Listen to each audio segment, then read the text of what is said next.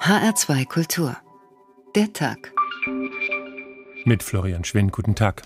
Friede den Hütten, Krieg den Palästen. Büchner wusste schon aufgrund seiner französischen Erfahrungen, dass nur das gemeinsame Handeln der Masse Umänderungen herbeiführen kann. Wenn in unserer Zeit etwas helfen soll, so ist das Gewalt. Also mich hat an ihm fasziniert, dass er was gemacht hat, also dass er nicht, also weil ich kannte ihn nur als Schriftsteller. Alle Glückwünsche stehen ab.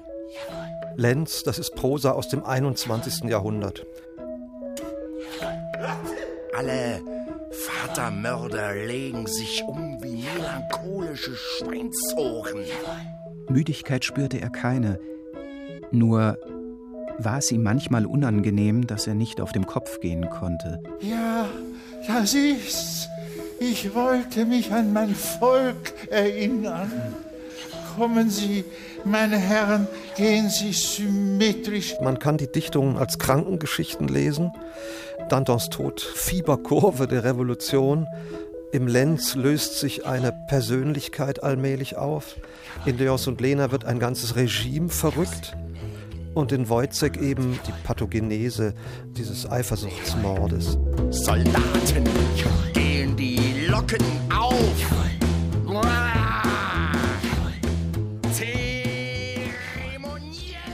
Er war alles in einem. Er war Forscher, er war Schriftsteller, er war Revolutionär. Seiner Zeit war er in vielem weit voraus und nach seinem frühen Tod haben viele versucht, ihn für sich und ihre Interessen zu instrumentalisieren.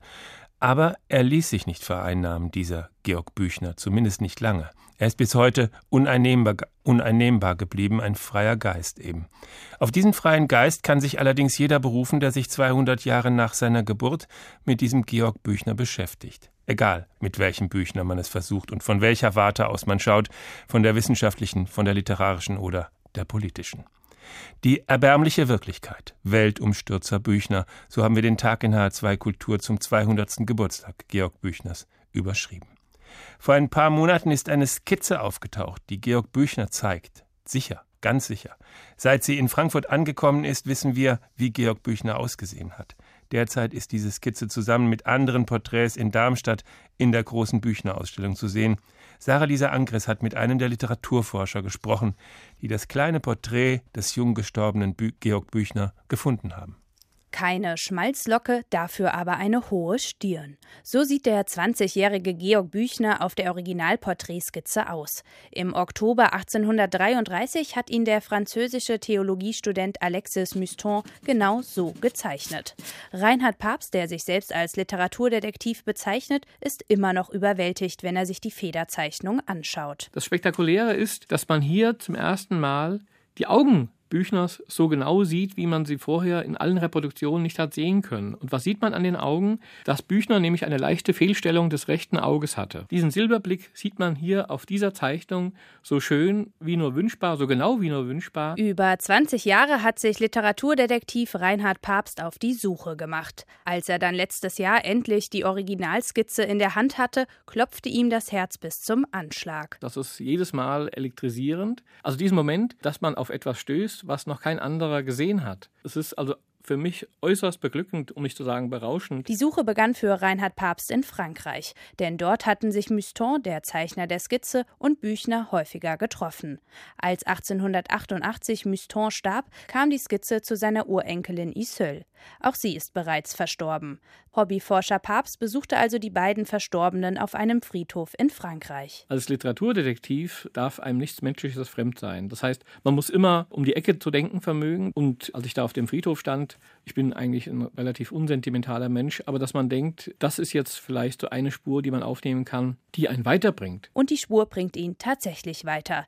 Denn auf dem Grab stand nicht nur das Todesdatum der Urenkelin Iseul, sondern auch der Ort. So erkundigte sich Literaturdetektiv Reinhard Papst, wer heute nun die Skizze von Muston besitzt. Nach einigen Telefonaten wählte er die Nummer von Monsieur Trouchot.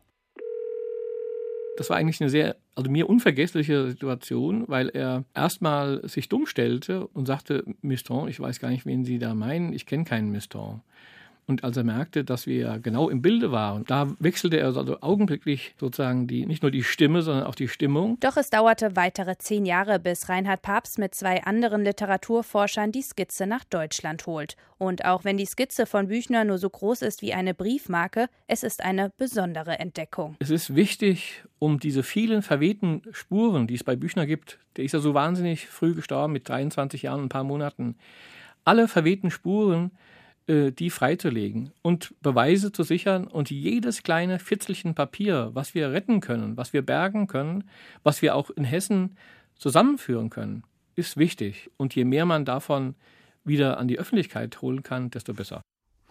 Natalia Salnikowa, Mitarbeiterin im Ausstellungsteam Mathildenhöhe Darmstadt bei der Ausstellung Georg Büchner, Revolutionär mit Feder und Skalpell, die seit Sonntag geöffnet ist und noch bis Mitte Februar in Darmstadt zu sehen ist. Guten Tag, Frau Salnikowa. Ja, einen guten, schönen guten Abend. Wieso beschäftigen Sie sich eigentlich mit Georg Büchner? Weil Sie halt nun mal im Team der Ausstellungsmacher sind oder weil Büchner Ihnen etwas sagt?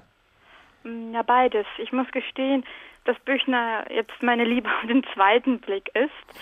Ähm, richtig angefreundet habe ich mich während der Ausstellungsarbeit mit ihm. War, waren Sie davor nie mit Büchner zusammengekommen oder doch? Doch, also ich hatte Wojciech als ähm, Lektüre in der Schule gelesen, in der Oberstufe, aber wie so oft ist, gibt es neben der Pflichtlektüre einfach, man schenkt zu wenig Aufmerksamkeit in anderen Büchern. Und ähm, Büchner war mir schon damals nicht gleichgültig, aber irgendwie habe ich dann das Buch doch ähm, in mein Regal gestellt und das ist erst später nochmal aufgetaucht. Und später war dann, als Sie diese Ausstellung mitmachen sollten. Ähm, nein, später, das war dann während meines Studiums. Ah, okay. Da hat, genau, habe ich äh, eine ganz tolle Inszenierung von Alban Bergs Wozzeck ähm, im Theater an der Wien gesehen. Und das hat mich dazu bewegt, einfach nochmal das, die Büchners doch herauszuholen und das zweite Mal darüber zu lesen. Da sind Sie nicht über den Büchner direkt, sondern über eine Adaption zum Büchner zurückgekommen. Genau, so kann man sehen, ja. Und wenn Sie jetzt diese Ausstellung mitgemacht haben, da zeigen Sie ja, ich habe den Titel schon genannt, den ganzen Büchner, also den Forscher, er war ja Arzt oder er hat Medizin studiert. Ähm, Sie zeigen den Revolutionär und Sie zeigen den Schriftsteller. Welcher Büchner ist für Sie der wichtigste? Ähm, also die Person Büchner an sich, ich glaube, man kann das gar nicht trennen. Also für mich ist Büchner alles zusammen. Ähm, das ist genau vielleicht das, was man heute, heutzutage Multitasking nennt. Mhm. Und äh, genau das verkörpert auch Büchner für mich. Es ist eine also einmalige Person. Das Revolutionär, Naturwissenschaftler und äh, Politiker in einem. Wenn Sie diese Texte jetzt heute nochmal anschauen, wenn Sie den Büchner nochmal lesen, hat das eine Aktualität für Sie? Auf jeden Fall, also seine Sprache, also ich, ich finde, ich bin jetzt begeistert einfach vom Lenz auch, diese expressionistische Sprache, die Büchner, diese Beschreibung, Naturbeschreibungen, die da auftauchen. Ich finde, äh, das ist eine Aktualität, die, also da hätte es auch heute schreiben können. Mhm.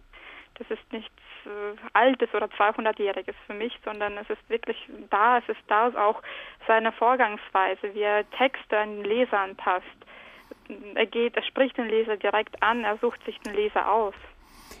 Also Sie finden eine ganz moderne Sprache, obwohl die Texte 180, 179, 178 Jahre alt sind, sowas um den Dreh. Genau, ja. Das ist aber, glaube ich, auch äh, bei unseren Besuchern in der Ausstellung auch zu sehen oder zu erkennen. Ähm, viele verbinden mit Büchner, viele sehen ihn auch ähm, als modernen Schriftsteller als, und haben eine Beziehung zu ihm. Mhm. Ja. Weil damals etwas Neues passiert ist in der Literatur, was Sie mit Büchner zusammenbringen, also wo Sie sagen, das war einer, der ganz anders war als Goethe und Schiller und so weiter? Ja, vielleicht, weil genau seine Art und Weise, die Sachen aufs Papier zu bringen. Ähm, ich kann jetzt Ihnen keine Einzelheiten, keine Details aufzeichnen, aber diese ähm, Vielseitigkeit wirklich, die er als Person schon äh, beherbergt, ähm, findet man auf dem Papier auch. Also diese Anspielung, naturwissenschaftliche Anspielung in seinen Werken, aber auch kunsthistorische mhm. oder politische, die findet man auch auf dem Papier wieder. Also andere Schriftsteller haben es natürlich auch versucht. Aber beim Büchner, finde ich, ist es so ein bisschen versteckt und man erkennt es nicht gleich auf den ersten Blick. Und deswegen bräuchte, braucht man vielleicht, oder vielleicht ist es auch eine Herausforderung, Büchner zu lesen, weil man es immer neu entdecken kann, von jeglicher, von verschiedenen Seiten. Genau. Liegt es daran, dass es auch Collagetechnik ist, die er gemacht hat? Das ist ja eine sehr moderne Technik, also dass er Texte zusammengeführt hat, dass er mit Quellen gearbeitet hat und die Texte neu bearbeitet hat? Ja, das finde ich, also das ist genauso das, was die Ausstellung auch versucht ähm, also zu illustrieren. Die Collagetechnik, wir haben extra einen Raum für über die Schreibstrategien. Gerade ist das ist auch, was mich am Büchner fasziniert. Es ist dieses ähm, das geschickte Einweben von verschiedenen Fäden, wie ich das bezeichnen kann, die ähm, plötzlich was Neues ergeben, was Kreatives und diese kreatives, dieses kreative Schreiben ist das, was mich auch beeindruckt. Natalia Salnikowa, Mitarbeiterin im Ausstellungsteam Mathildenhöhe bei der Ausstellung Georg Büchner Revolutionär mit Feder und Skalpell, die seit Sonntag geöffnet ist und die man noch bis Mitte Februar in Darmstadt anschauen kann. Recht herzlichen Dank. Die erbärmliche Wirklichkeit Weltumstürzer Büchner, der Tag in H2 Kultur. Was jetzt kommt, ist ausnahmsweise bei uns Musik hat natürlich mit Büchner zu tun, wenn man es auch kaum glauben mag. Tom Waits, der US-amerikanische Sänger mit der Whisky-Stimme, hat für den Wojciech die Musik gemacht, die der Regisseur Robert Wilson im Jahr 2000 in Kopenhagen inszeniert hat. Fell into the ocean. You became my wife. Rested all against the sea. Have a better life. Marie, you are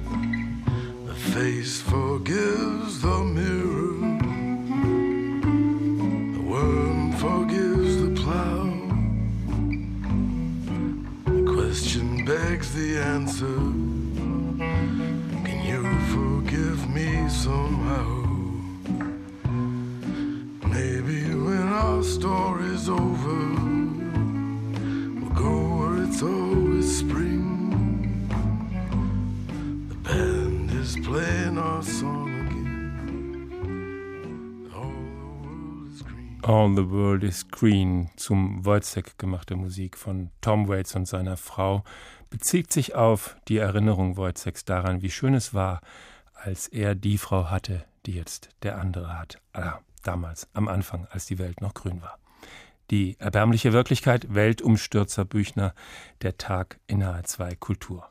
Noch einmal gehen wir nach Darmstadt, wo Georg Büchner in die Schule gegangen ist und wo deshalb in diesen Tagen noch mehr Büchner stattfindet als an anderen Orten in Hessen. Von der Ausstellung in Darmstadt auf der Mathildenhöhe haben wir eben gehört. Jetzt hören wir vom Darmstädter Theatermarathon in Sachen Büchner. Stefan Willert. So wird es klingen in Dantons Tod, natürlich mit anderem Text. Nur 23 Jahre alt wurde Georg Büchner. Für dieses kurze Leben hat er ein ziemlich umfangreiches Werk hinterlassen, findet der Darmstädter Schauspieldirektor Martin Apelt. Die neu erschienene Gesamtausgabe besteht aus 24 Bänden insgesamt, aber sein Kernstück seines Schaffens sind natürlich diese drei Stücke Unterhessische Landboote und die Erzählung Lenz. Die Reihenfolge der Stücke am kommenden Sonntag ergibt sich für Apelt aus dem Inhalt. Erstens spielen wir Leons und Lena. Das beschreibt die Agonie eines Staates, Stillstand, also die Beschreibung von Georg Büchners politischer Gegenwart. Zweiter Teil Dantons Tod. Eine Revolution muss bei, eine Revolution, die alles verbessern und verändern soll, passiert aber nicht. Die Revolutionäre sind untereinander zerstritten.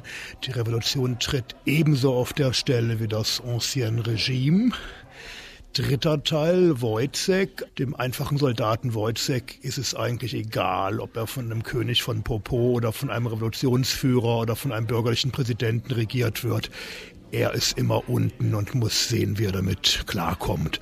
Ein Endzeitstück, das aber durch die Musik von Tom Waits natürlich nochmal eine ganz andere Dynamik erfährt. Überhaupt spielt Musik in den Inszenierungen eine besondere Rolle.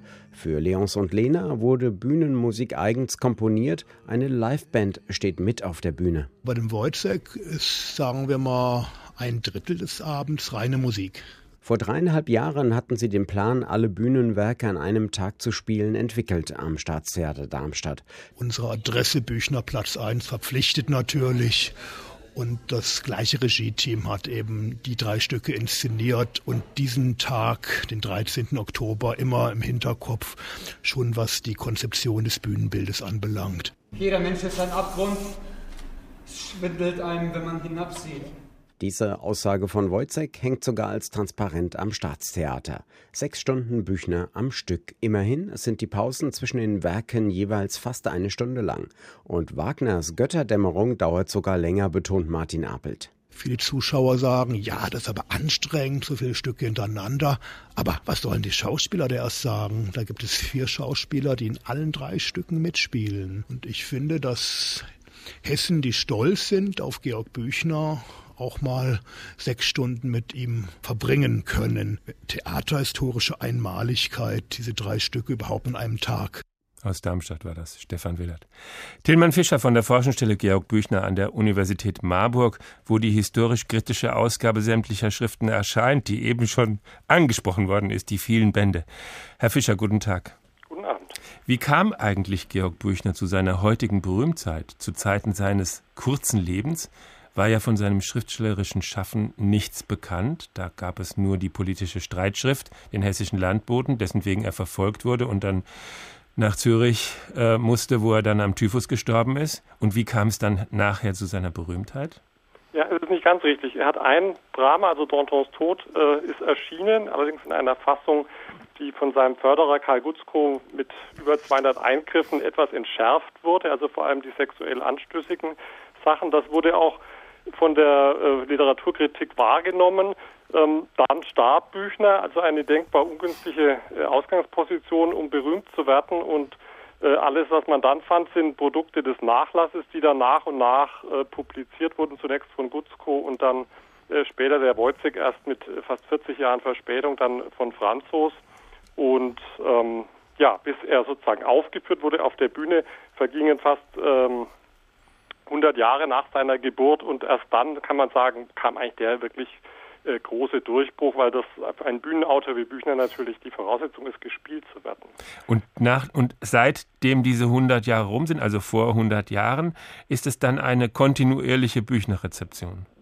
Ja, eine Büchner-Rezeption der Spezialisten sozusagen. Also Büchner ist eigentlich nie vergessen worden in den Literaturgeschichten oder auch in den Lexika, sei es mit einer, seien es nur zwei Zeilen, in denen er erwähnt wird. Das heißt, das wenige, was von ihm bekannt war zunächst, war offenbar so, hat so eingeschlagen, dass er äh, diese Hürde überschritten hat. Und dann, je mehr dazu kam, umso mehr, also 1850 kamen erste Brieffragmente und also jeder Abschnitt ist ja sozusagen wie ein Insekt im Bernstein. Also das sind ja wirkliche Preziosen und äh, deswegen werden die auch so viel zitiert. Und so ging das dann weiter, als der Wojcek dann da war und spätestens mit äh, Gerhard Hauptmanns Rede 1887 in dem Literaturverein durch ähm, haben die Avantgarden dann ihn, haben sich seiner angenommen und damit war der Durchbruch eigentlich geschafft.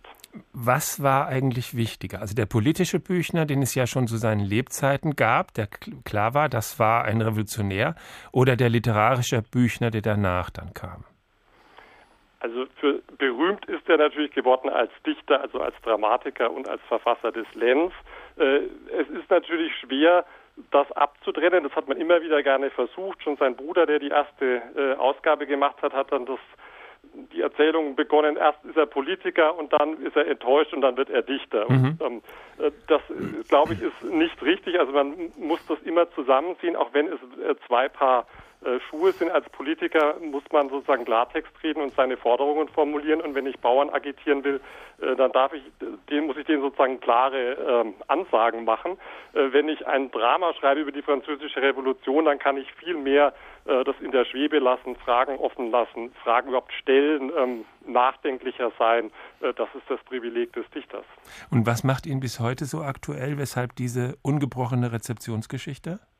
Ja, äh, das, aktuell wird, ist man einmal dadurch, dass man natürlich Themen formuliert, die offenbar dann weiterhin unabgegolten sind und man muss sie in einer Art und Weise formulieren, also mit einer Kreativität und einer Sprachmächtigkeit, die die Nachwelt äh, reizt, das zu lesen. Und das trifft bei Büchner, glaube ich, auf jedes seiner Werke zu. Die moderne Sprache, das hatten wir gerade schon. Die Ausstellungsmacherin aus Darmstadt sagte, das sei für Sie faszinierend. Meinen Sie das? Ja, das ist auf der ästhetischen Ebene ist es die moderne Sprache und überhaupt der Umgang mit der Sprache. Er nimmt ja, er saugt ja alles auf, was er in die Finger kriegt von Shakespeare über die Bibel, über die romantischen Autoren und der, die Art und Weise, wie er damit umgeht, ist wirklich, glaube ich, einmalig. Vor allem in seiner Zeit ist es wirklich solitär. Und wenn Sie den Wojcik angucken, das ist ein Drama, man sieht es dann an den Manuskripten wunderschön, dass im Lauf der Entstehungsphase ungeheuer verdichtet wird. Und das ist etwas, was uns ja heute nicht vertraut, aber eben so modern erscheint. Aber ähm, das, glaube ich, äh, ist auch die Haltbarkeit dieses, äh, dieses Dramas und es ist, das muss man dazu sagen, heute das weltweit meistgespielte deutschsprachige Drama.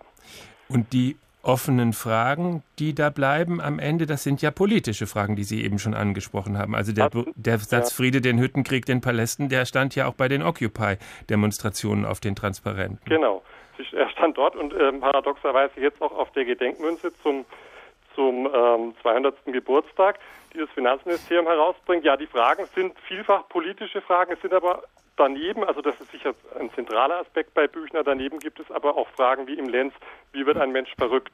Und im Beuzek die Frage, wann ist ein Mensch zurechnungsfähig? Das sind auch politische Fragen, aber die sind sozusagen, das sind auch Fragen, die sozusagen den Menschen im Weiteren, auch jenseits seiner, seiner politischen äh, Gestalt mit einbeziehen. Ja, das ich sind denke, auch aktuelle Fragen, weil heute werden gerne auch mal Menschen, die nicht mehr mitkönnen in dieser Arbeitswelt, auch für verrückt erklärt oder herausgerückt aus der Arbeitsgesellschaft. Und etwas anderes, was, was auch zu bedenken ist, dieses Werk entsteht unter den denkbar ungünstigsten Bedingungen. Also wenn man sich vorstellen, ein Flüchtling aus Lampedusa schreibt diese Werke. So ähnlich muss man sich das vorstellen. Büchner ist sozusagen auf der Flucht. Ähm, er weiß, im, im, Gefängnis würde er verrückt werden in diesen, unter diesen Einzelhaftbedingungen, wo völlig unklar ist, äh, wann es zum Prozess kommt und bedauert seine, seine ähm, Mitstreiter dann auch. Weidig bringt sich vermutlich selbst um äh, in der Haft. Also in den Abendstunden neben einer wissenschaftlichen Karriere schreibt er so en passant gewissermaßen Weltliteratur. Das ist, glaube ich, ein Faszinosum, dem man sich schwer entziehen kann. Das könnte zurzeit gerade passieren mit dem Flüchtling aus Lampedusa, den wir nicht kennen. Genau, das sage ich gerade. So muss man sich das vorstellen. Da sitzt vielleicht einer und schreibt gerade Weltliteratur und keiner merkt. Sie haben da eben was angesprochen, Herr Fischer, was, was man sich ein bisschen, glaube ich, noch genauer angucken muss. Sie haben gesagt, jetzt gibt das deutsche Finanzministerium eine Gedenkmünze an Büchner heraus, auf der steht Friede den Hüttenkrieg den Palästen?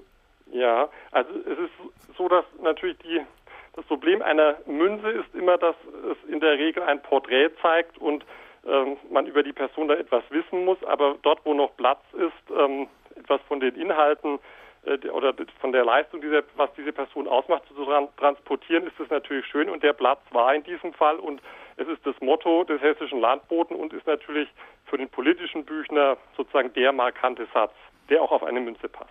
Der auf eine Münze passt. Und wenn der Büchner jetzt auf einer Münze ist, dann ist auch alles in Ordnung. Ist er jetzt von Staatswegen geehrt? Ja, das ist er ja spätestens äh, in dem Moment, wo er in den Lehrplänen der Schulen auftaucht. Also in dem Moment, wo ich Kinder dazu zwinge, Bücher zu lesen, weil sie wertvoll sind. Und dazu muss man sagen, haben sie noch Glück mit dem Büchner. Der Büchner gehört zu den beliebteren äh, Muss-Lektüren bei Schülern, mhm. ähm, ist er, hat eigentlich sozusagen ja der, der hat die Kulturpolitik ja schon auf ihn zugegriffen und ihn ja vereinnahmt. Also es gibt von Volker Braun den schönen Satz, wen die Nachwelt feiert, der hat Grund zu zittern im Grabe und das trifft natürlich auf alle Arten von kulturpolitischer Vereinnahmung zu. Tillmann Fischer von der Forschungsstelle Georg Büchner an der Universität Marburg. Recht herzlichen Dank. Die erbärmliche Wirklichkeit, zu der kommen wir noch. Weltumstürzer Büchner, der Tag in HR2 Kultur. Hier noch einmal Tom Waits mit, ein, mit seiner Theatermusik für Robert Wilsons Wojciech-Inszenierung. All that the monkey can climb, no more he shows his tail. Call no man happy till he dies. There's no milk at the bottom of the pail. Chapel like the thistles that are growing round the trunk of a tree. All the good in the world you can put inside a thimble and still have room for you and me. If there's one thing you can say about mankind, there's nothing kind about man. You can drive out nature with a pitchfork, but it always comes roaring. Misery is the river of the world. Misery is the river of the world. Misery is the river of the world. Misery is the river of the world, das Unglück als beständiges Element.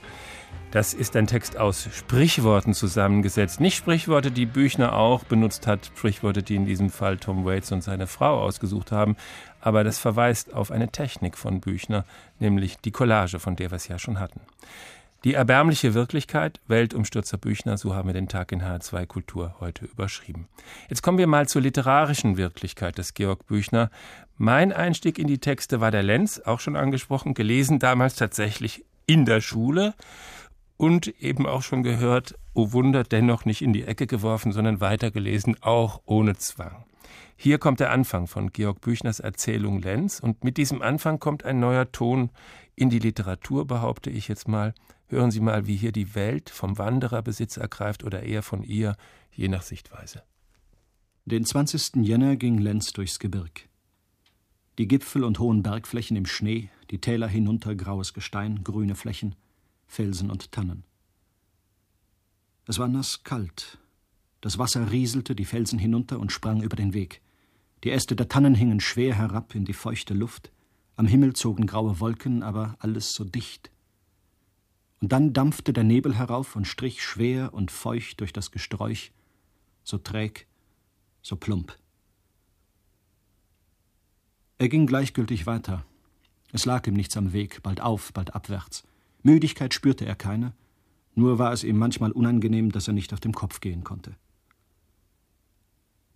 Anfangs drängte es ihm in der Brust, wenn das Gestein so wegsprang, der graue Wald sich unter ihm schüttelte und der Nebel die Formen bald verschlang, bald die gewaltigen Glieder halb enthüllte.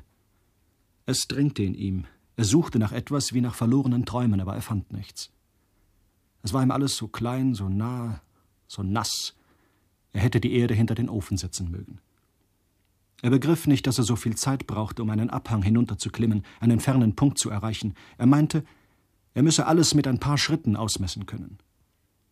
Nur manchmal, wenn der Sturm das Gewölk in die Täler warf und es den Wald herauf dampfte und die Stimmen an den Felsen wach wurden, bald wie fern verhallende Donner und dann gewaltig heranbrausten in Tönen, als wollten sie in ihrem wilden Jubel die Erde besingen und die Wolken wie wilde, wiehernde Rosse heransprengten, und der Sonnenschein dazwischen durchging und kam und sein blitzendes Schwert an den Schneeflächen zog, so dass ein helles, blendendes Licht über die Gipfel in die Täler schnitt, oder wenn der Sturm das Gewölk abwärts trieb und einen lichtblauen See hineinriss, und dann der Wind verhallte, und tief unten aus den Schluchten, aus den Wipfeln der Tannen wie ein Wiegenlied und Glockengeläute heraufsummte, und am tiefen Blau ein leises Rot hinaufklomm und kleine Wölkchen auf silbernen Flügeln durchzogen und alle Berggipfel scharf und fest weit über das Land hin glänzten und blitzten, riss es ihm in der Brust. Er stand, keuchend, den Leib vorwärts gebogen, Augen und Mund weit offen, er meinte, er müsse den Sturm in sich ziehen, alles in sich fassen. Er dehnte sich aus und lag über der Erde. Er wühlte sich in das All hinein. Es war eine Lust, die ihm wehe tat. Oder er stand still und legte das Haupt ins Moos und schloss die Augen halb. Und dann zog es weit von ihm, die Erde wich unter ihm, sie wurde klein wie ein wandelnder Stern und tauchte sich in einen brausenden Strom, der seine klare Flut unter ihm zog. Aber es waren nur Augenblicke und dann erhob er sich nüchtern, fest, ruhig, als wäre ein Schattenspiel vor ihm vorübergezogen. Er wusste von nichts mehr. So beginnt die Erzählung Lenz von Georg Büchner. Professor Hermann Kurzke, Professor für neuere deutsche Literatur in Mainz und Biograf Georg Büchners. Das Buch heißt Georg Büchner, Geschichte eines Genies. Und im Übrigen auch einer der Forscher, der das Büchner-Porträt wiedergefunden und nach Frankfurt gebracht hat, von dem am Anfang die Rede war. Was wir da eben gehört haben, Herr Kurzke, diesen Anfang von Büchners Lenz, in dem der Wanderer mit der Natur verschmilzt, so etwas hat es vorher nicht gegeben in der Literatur, oder? Was ist denn jetzt? Jetzt das Gespräch weg. Herr, Herr Kurzke, hören Sie mich? Ja, ich höre Sie, aber gerade kam was dazwischen. Jetzt bin ich wieder da. Ich bitte okay. um Entschuldigung. Okay, ich habe gefragt, ja, was wir da gehört haben, äh, diesen Anfang von Lenz. War, ist das ein neuer Ton in der Literatur oder täusche ich mich da? Nee, das ist ein ganz neuer Ton. Man sieht da, wie die Natur gewissermaßen aktiv wird und mit dem Ich umspringt. Das mal winzig ist und mal riesig, dann versucht das zu fassen. Man sieht den ganzen Ich-Zerfall, dieses Ich, das mit der Natur nicht mehr zurechtkommt und dieser dieser atemlose Text, der von äh, hauptsächlich von Kommata gegliedert wird und eigentlich nie einen Halt findet, das ist in der Tat etwas, was es sonst damals nicht gibt und noch bis so bis um neun um nicht gibt. Wo kommt das Neue her, das Büchner da, da schreibt oder uns lesen lässt? Ist es diese Aufgabe, äh, die er sich gegeben hat, ich will Weltentrücktheit, Weltnähe im Wechselspiel darstellen, ich will Wahnsinn, wie er kommt, auf, über einen Menschen greifbar machen? Ist es das?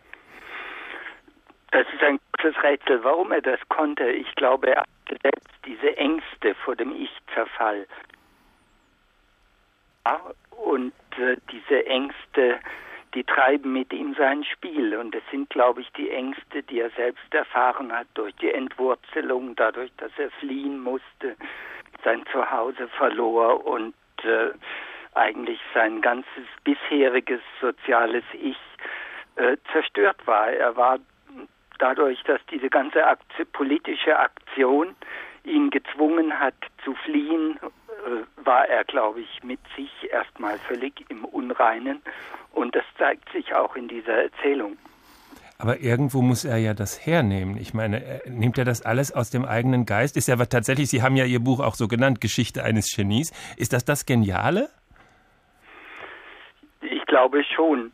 Er hatte für diese Erzählung zwar eine ganz wesentliche Quelle, das ist der Bericht des Pfarrers Oberlin über das Wahnsinnigwerden des Lenz, aber die Passage, die wir eben gelesen haben, die hat Büchner ganz alleine gemacht. Die kommt in der Quelle nicht vor und das muss also aus seinem Ich. Natürlich gab es in der Romantik vorher schon sozusagen Seelenlandschaften, seelische Tiefe, also irgendwelche Anhaltspunkte natürlich immer für so etwas, aber die Dramatik, mit der hier eben dass, äh, dass ich sich allmählich mm. auflöse mm. und sozusagen die gesunde Vernunft. Also das, Weil Zwischenzustand ist zwischen diesen Extremen, die existiert da nicht mehr. Die wird zerrieben zwischen Was? Und dem riesigen Ich. Le leider ist die Leitung sehr schlecht, aber ich probiere es jetzt trotzdem nochmal. Ähm, ist das was Sie eben beschrieben haben, dieses sich auflösen, das sich auflösen, das Ich in der Natur oder dieses Raumgreifen der Natur in dieses Ich hinein, ist das, was diese Texte heute bis heute so modern und so aktuell erscheinen lässt? Das gehört jedenfalls dazu, weil die ganze Philosophie von heute, die geht ja auch davon geht, dass das Ich eigentlich diese Macht nicht hat, die man damals seit der Aufklärung glaubte, dass das Ich sie hat, dass Ich ein Getriebenes ist von eben von Trieben, von Interessen und äh, dass es ein Tier ist. Also sowohl Darwin als auch Marx, als auch Schopenhauer als Triebphilosoph haben das in der Zeit, in einer ähnlichen Zeit eigentlich äh, das erste Mal gesehen, in der es auch der junge Georg Büchner sieht, der diese drei Autoren natürlich alle drei ja. nicht kannte, aber die sind gleichzeitig, die sind schon da und die zeigen, dass man in der Zeit solches schon denken konnte. Also die Idee war sozusagen in der Zeit. Ja, aber nicht die Kombination von allem drei, also sowohl die Triebe als auch die Materie, als auch die Tierhaftigkeit des Menschen, die Evolution. Das gibt es ja alles bei Büchner in ersten Ansätzen. Professor Hermann Kurzke, Professor für neuere deutsche Literatur in Mainz und Biograf Georg Büchners. Das Buch heißt Georg Büchner, Geschichte eines Genies. Recht herzlichen Dank und ich entschuldige mich für die schlechte Leitung, für die wir natürlich eigentlich gar nichts können. Die erbärmliche Wirklichkeit, Weltumstürzer Büchner, der Tag in HR2 Kultur. Und hier kommt noch ein Stückchen Tom Waits zu Georg Büchner. Das Schlaflied, das jetzt kommt, passt zu einer Szene aus dem Wojzeck, in der Marie ihr Kind in den Schlaf singt. Sun is red, moon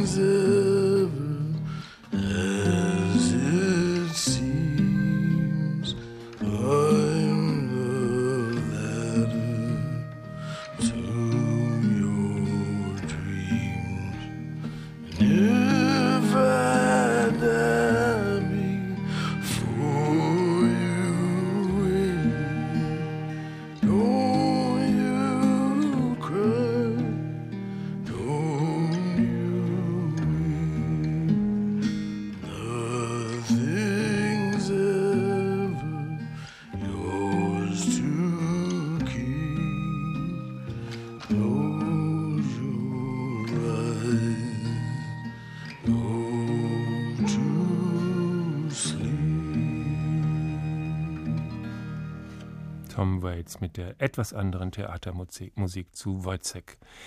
Die erbärmliche Wirklichkeit, Weltumstürzer Bücher, so haben wir den Tag in H2 Kultur heute überschrieben. Und jetzt kommen wir zu dieser Wirklichkeit der erbärmlichen. 1834 verfasste Georg Büchner den Hessischen Landboten, ein achtseitiges Pamphlet gegen die sozialen Missstände im Land. Die Kampfschrift machte Georg Büchner schon gehört eben zum Verfolgten. Er musste das Land verlassen, die Heimat verlassen. Aber was er da geschrieben hatte, das klang damals so, ein Aufruf zur Revolution. Sechs Millionen bezahlt ihr im Großherzogtum einer Handvoll Leute, deren Willkür euer Leben und Eigentum überlassen ist. Ihr seid nichts, ihr habt nichts, ihr seid rechtlos. Ihr müsset geben, was eure unersättlichen Presser fordern. Hebt die Augen auf und zählt das Häuflein eurer Presser, die nur stark sind durch das Blut, das sie euch aussaugen, und durch eure Arme, die ihr ihnen willenlos leihet. Ihrer sind vielleicht zehntausend im Großherzogtum, und eurer sind es siebenhunderttausend. Und also verhält sich die Zahl des Volkes zu seinen Pressern auch im übrigen Deutschland. Wohl drohen sie mit dem Rüstzeug und den Reisigen der Könige, aber ich sage euch, wer das Schwert erhebt gegen das Volk, der wird durch das Schwert des Volkes umkommen. Das ist die Schrift, über der gestanden hat, was jetzt auf eine Münze geprägt wird. Friede den Hütten, Krieg den Palästen. Professor Franz Segbers, Theologe und Professor für Sozialethik an der Universität Mainz. Guten Tag. Guten Tag.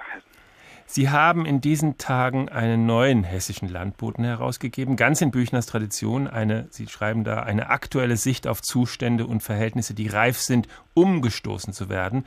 So ist Ihre Flugschrift überschrieben. Also ein Aufruf, der anstiften will zur Auflehnung. Kann man denn die Stimmungslage in Hessen damals, als Büchners hessischer Landbote herauskam und Büchner dafür verfolgt wurde, mit der Stimmung in Deutschland heute vergleichen? Ich glaube, es gibt viele Parallelen. Und die Parallelen liegen darin, dass es unabgegoltene Themen gibt. Und gleichzeitig äh, befinden wir uns natürlich nicht in einer Situation, die sozusagen genauso wie 1834 direkt in eine Revolution fü äh, führen würde. Hat es ja auch 1834 nicht getan. Aber Paar Jahre Büchner hat damals gespürt, es rumort im Volk. Ähm, die Schrift, der hessische Landbote war ja sozusagen das Begrüßungsgeschenk für die äh, jungen Leute, die ein Jahr zuvor einen Angriff auf die Frankfurter Hauptwache gemacht haben und im Gefängnis waren und herausgekommen sind. Und er hoffte darauf, dass äh, endlich das, was möglich wäre in einem Land, zu, äh, zu Trage kommt, nämlich, dass Menschen in gerechten Verhältnissen leben können.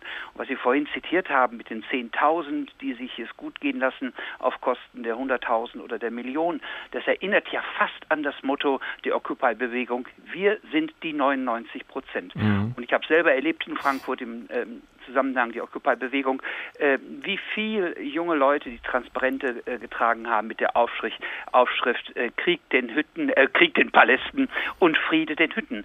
Und ich glaube, das ist ein Signal, das sozusagen äh, seit fast 150 Jahren, fast 200 Jahre ähm, vieles zur Sprache bringt und Leute zusammenführt, um deutlich zu sagen, wir leben in gesellschaftlichen Verhältnissen, die anders sein könnten. Und das Problem ist, dass es noch nicht so reif ist, dass es so, so ist, wie es sein sollte. Das sind die Themen, die Georg Büchner angesprochen hat, die bis heute aktuell sind, weil sie nicht gelöst sind. Das haben wir vorhin schon mal gehört. Übrigens, die Occupy-Bewegung, bevor sie dann Blockupy-Bewegung und Occupy-Bewegung überhaupt hieß in Frankfurt, hat angefangen als Aktionsgruppe Georg Büchner. Das nur zum Hintergrund.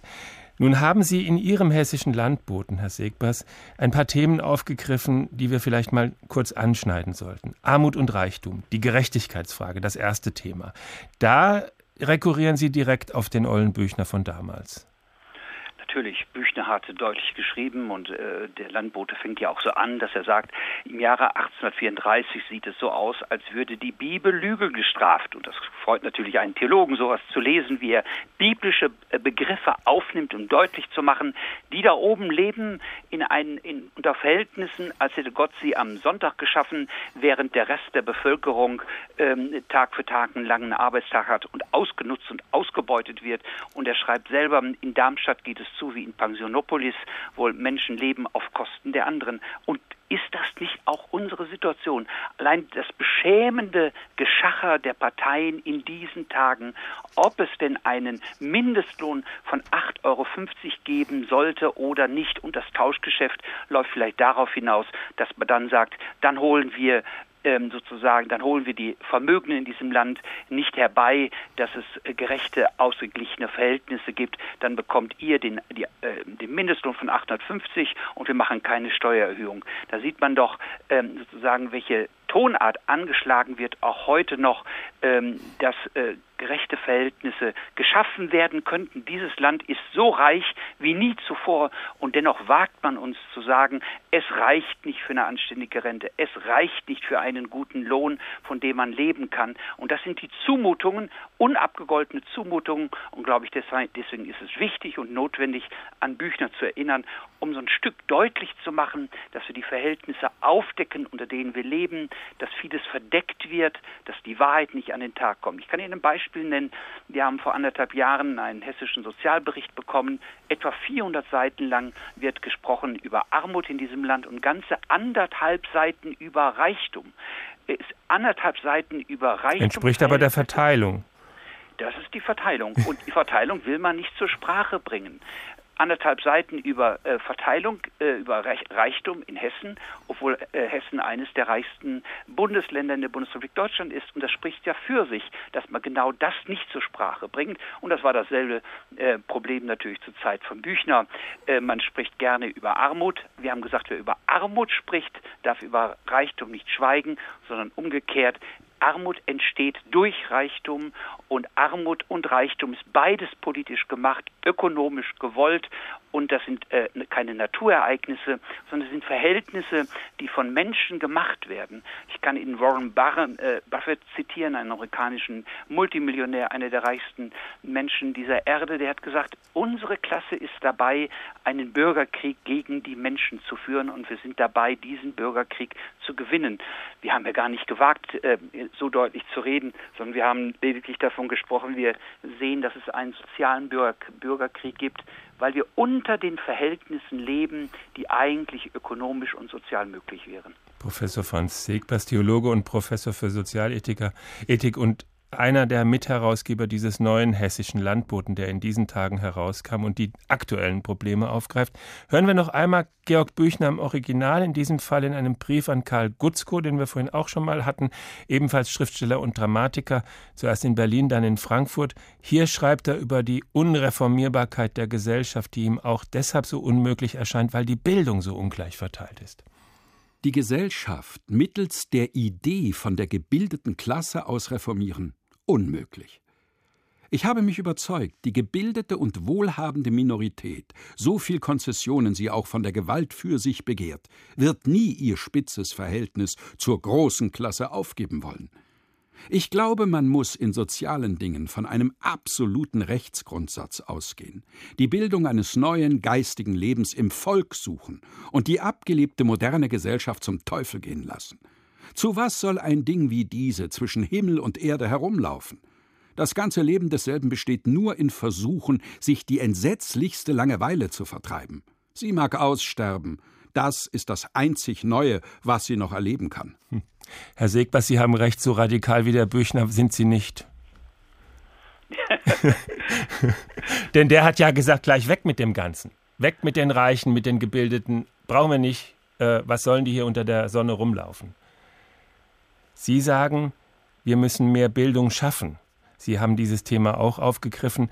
Sie haben auch Büchner zitiert ähm, die Bildung eines neuen geistigen Lebens im Volke suchen und die abgelebte moderne Gesellschaft zum Teufel gehen lassen.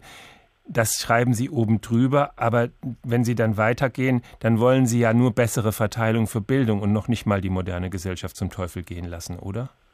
Das würde ich nicht so sagen, sondern wir haben eine Perspektive, wir wollen wachhalten, äh, dass wir eine egalitäre Gesellschaft vor Augen haben. Wir wollen viele Menschen mitnehmen, wir wollen die Augen öffnen, wir sagen, die Zeit ist reif, äh, schaut an, welche Möglichkeiten da wären, Brot und Rosen für alle ähm, soziale Rechte, für ein würdiges und freies Leben. Wir, äh, wir lücken gegen die kapitalistische Zumutung, gegen autokratische Regierungen.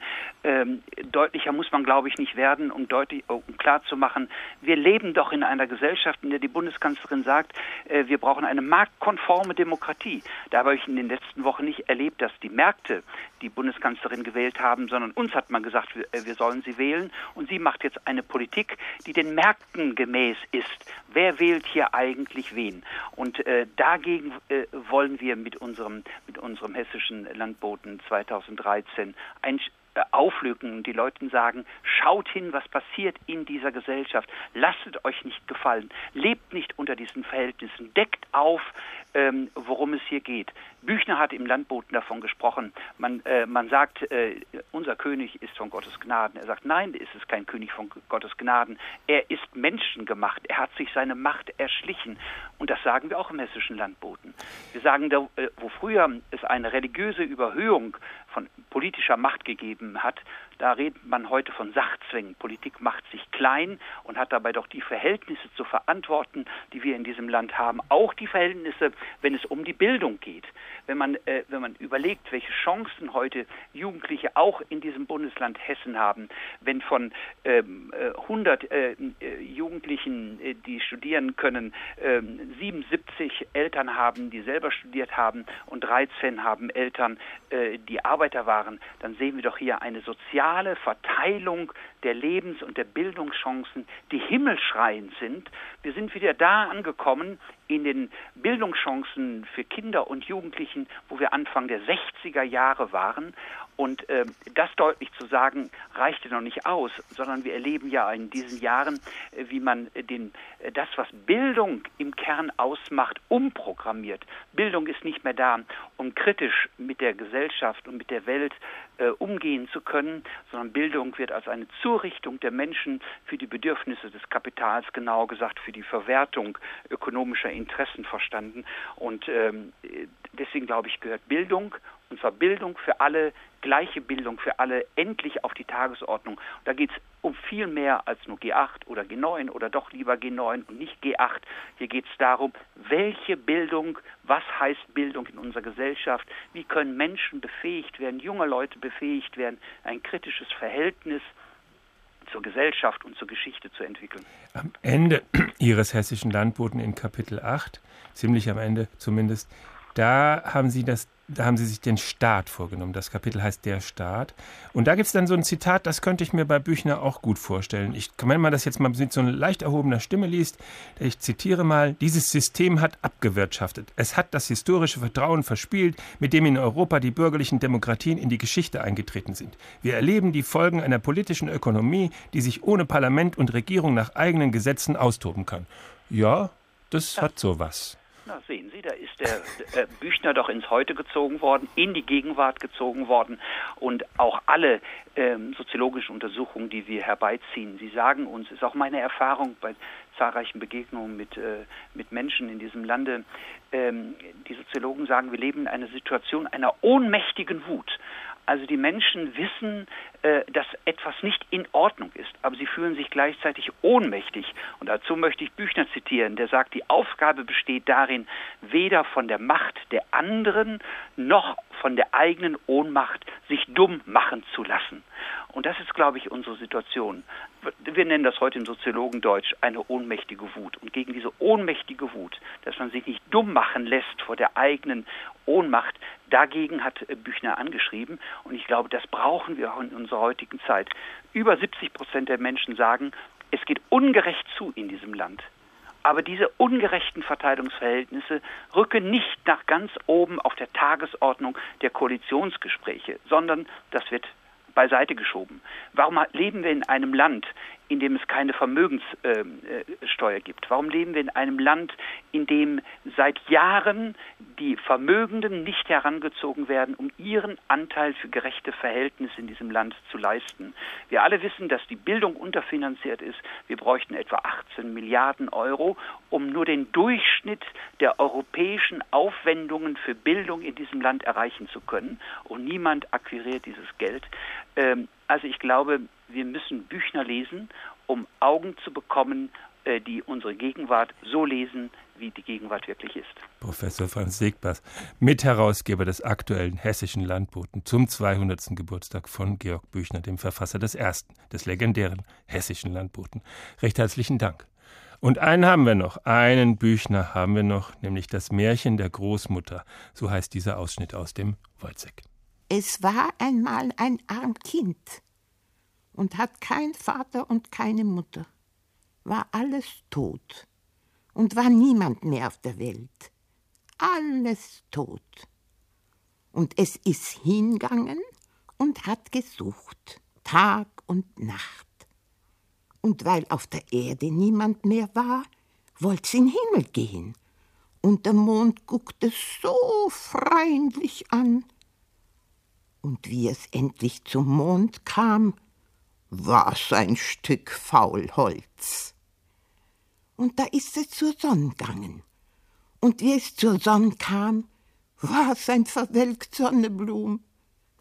Und wie es zu den Sternen kam, waren's kleine goldene Mücken, die waren angesteckt, wie der Neuntöter sie auf die Schlehen steckt. Und wie's wieder auf die Erde wollt, war die Erde ein umgestürzter Hafen. Und es war ganz allein. Und da hat sich's hingesetzt und geweint. Und da sitzt es noch und ist ganz allein. Die erbärmliche Wirklichkeit. Weltumstürzer Bücher. Das war der Tag. Morgen ist ein neuer Tag. Bis dahin sagt Tschüss, Florian Schwinn.